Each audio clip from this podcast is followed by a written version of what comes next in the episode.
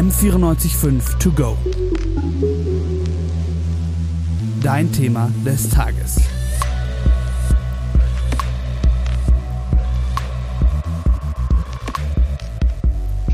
Die Corona-Pandemie. Seit knapp einem Jahr beherrscht sie unser aller Leben und hat Einfluss darauf, wie wir unseren Berufsalltag verbringen, welche Freunde wir sehen und wo wir auch in den Urlaub hinfahren oder auch nicht.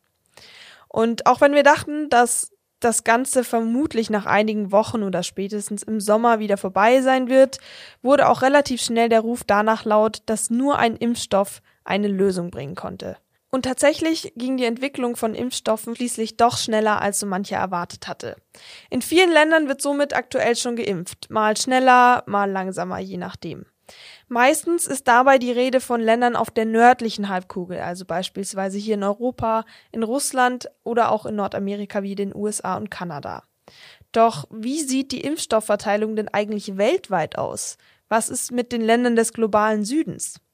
Mein Name ist Elisa Farbig und damit herzlich willkommen zu einer neuen Folge M945 To Go mit dem Thema Impfstoffverteilung weltweit. Wie läuft das eigentlich?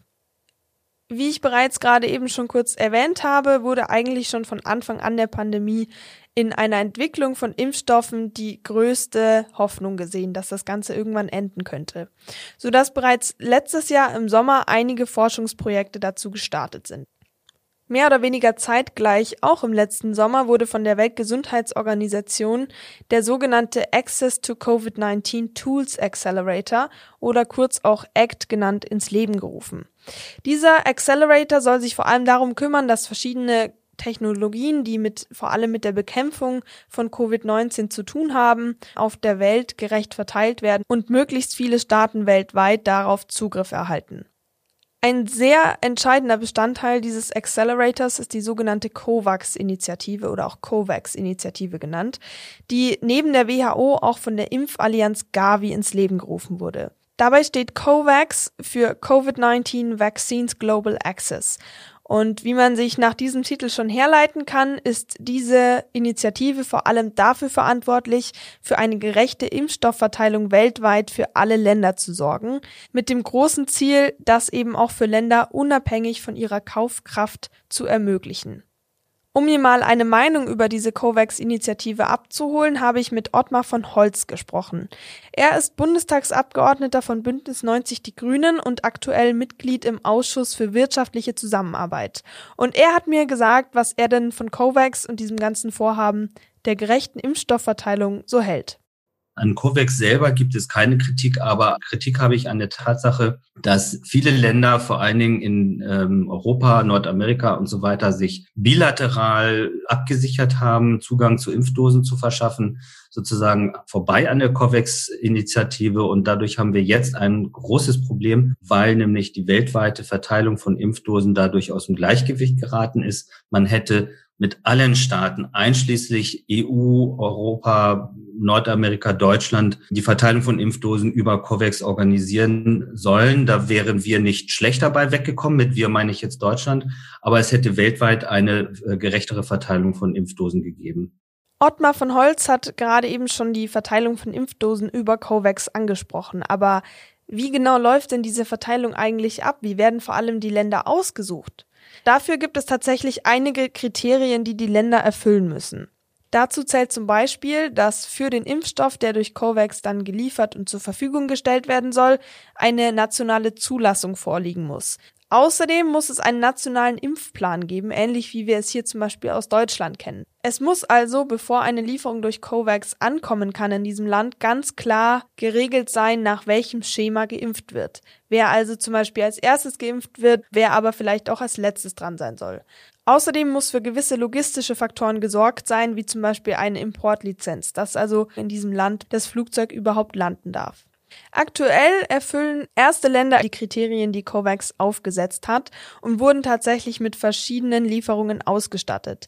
Die erste Lieferung hat dabei Ghana erreicht am 24. Februar. Inzwischen sind aber auch andere Länder wie Afghanistan, Kenia oder Kambodscha hinzugekommen, sodass inzwischen knapp 20 Länder mit COVAX-Lieferungen versorgt wurden. Auf den ersten Blick klingt das zumindest für mich nach einem eigentlich ersten großen Schritt in die richtige Richtung. In die Richtung, dass wir eine gerechte Impfstoffverteilung weltweit erreichen können und dass vor allem alle Länder die Möglichkeit haben, die sogenannte Herdenimmunität zu erreichen.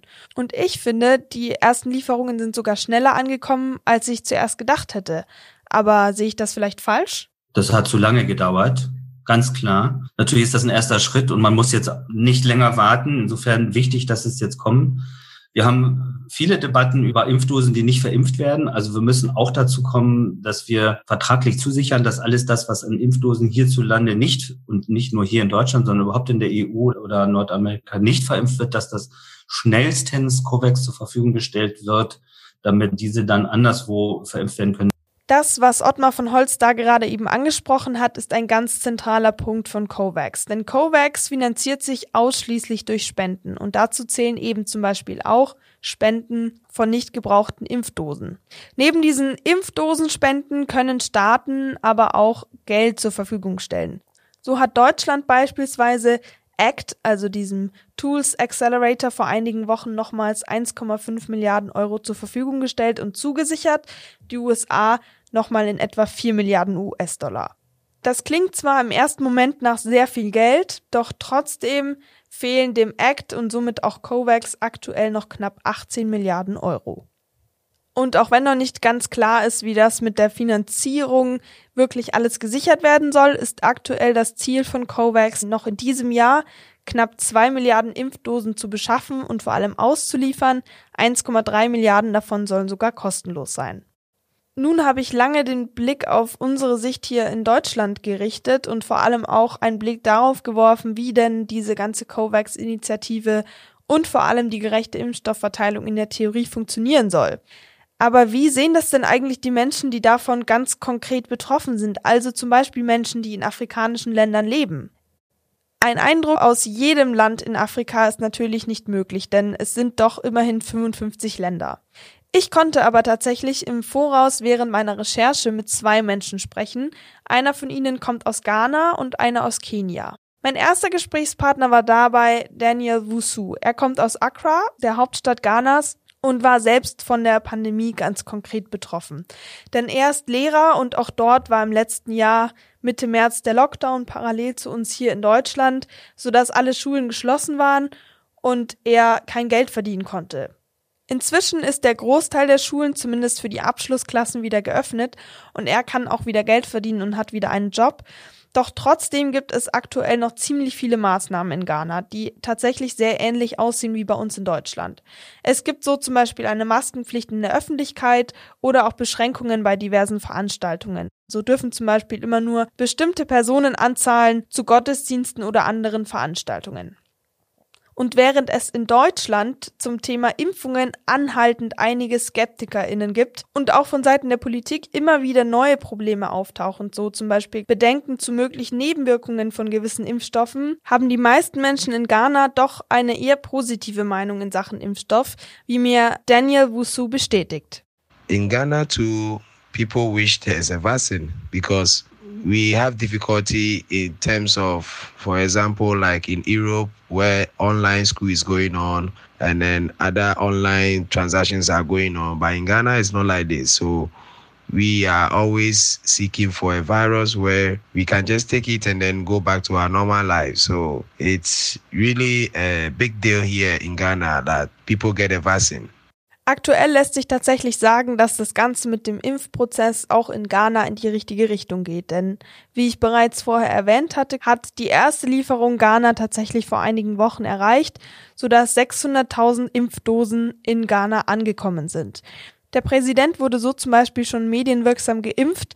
Die Impfkampagne hat aber inzwischen auch die normale Bevölkerung in Anführungsstrichen erreicht und unter der Bevölkerung gestartet.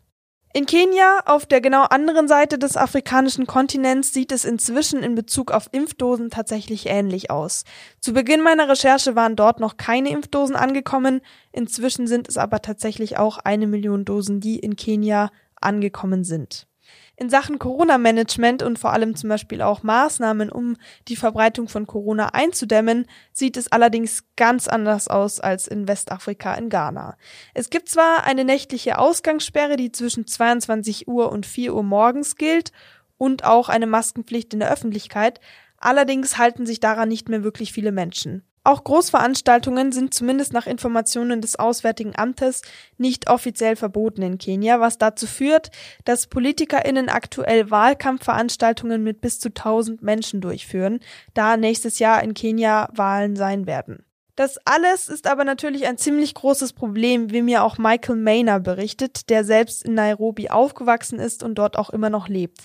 Hinzu kommt allerdings auch noch, dass er in Sachen Impfung und vor allem auch die Aufklärung über die Impfung innerhalb der Bevölkerung ein sehr großes Problem sieht. I think the perception of most of the guys, because they see that if our countries don't have that bargaining power, they think that we'll get low quality vaccines, which will not help us compared to the West or the European countries or the Americans. Für diesen Zustand macht Michael Mayner vor allem die Medien in Kenia verantwortlich. Denn sie sprechen nicht über das Vakzin, was es zum Beispiel enthält oder wofür es da ist und lassen die Menschen so lieber in ihrem Irrglauben, anstatt darüber aufzuklären und klar zu kommunizieren, worum es eigentlich geht. Nun habe ich sehr viel über die Impfstofflieferungen gesprochen.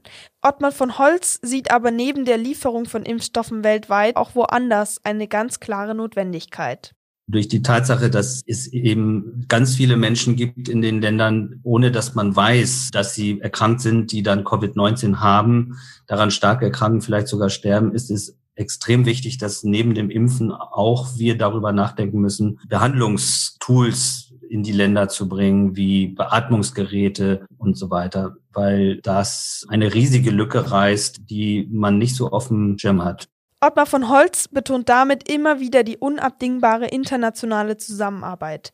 So hält er zum Beispiel auch Dinge wie Impfstoffnationalismus für völlig sinnlos, denn es ist sehr kurzsichtig gedacht und wie er sagt, es nützt nichts, wenn wir uns hier alle impfen und der Rest der Welt aber mit Corona rumläuft.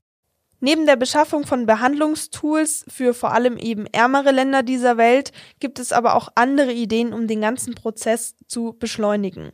So kommt eine Idee zum Beispiel vom WHO-Chef Tedros, denn er schlägt vor, die Patente für Impfstoffe zu lockern, um eben die Produktionskapazitäten von Impfdosen zu steigern. Grundlage für diese Äußerung von Tedros ist dabei eine Resolution des UN-Sicherheitsrats von Ende Februar. Denn der UN-Sicherheitsrat stellt in dieser Resolution ganz klar einige Forderungen. So will er zum Beispiel reichere Staaten dazu ermutigen, Corona-Impfdosen zu spenden. Gleichzeitig möchte der UN-Sicherheitsrat eine Stärkung der, Zitat, nationalen und multilateralen Ansätze und der internationalen Kooperation bewirken. Das Ganze vor allem mit dem Ziel, einen gleichberechtigten und bezahlbaren Zugang zu Covid-19-Impfstoffen, vor allem eben auch in bewaffneten Konfliktsituationen, Nachkriegssituationen oder auch humanitären Notfalllagern zu schaffen und das vor allem auch sicherzustellen. Es wird also ganz klar gesagt, dass das Ganze eben nicht bilateral geschehen soll, wie es zum Beispiel auch Deutschland oder andere Länder in der EU getan haben, sondern dass das Ganze auf internationaler Ebene geregelt werden soll, damit eben alle Länder auf dieser Welt Zugang zu Impfstoffen und Technologien zur Bekämpfung von Covid-19 bekommen sollen. Denn, und damit möchte ich diesen Podcast abschließen, diese Pandemie, darüber sind sich auch viele Wissenschaftlerinnen oder Politikerinnen einig, kann nur global bekämpft werden. M945 to go.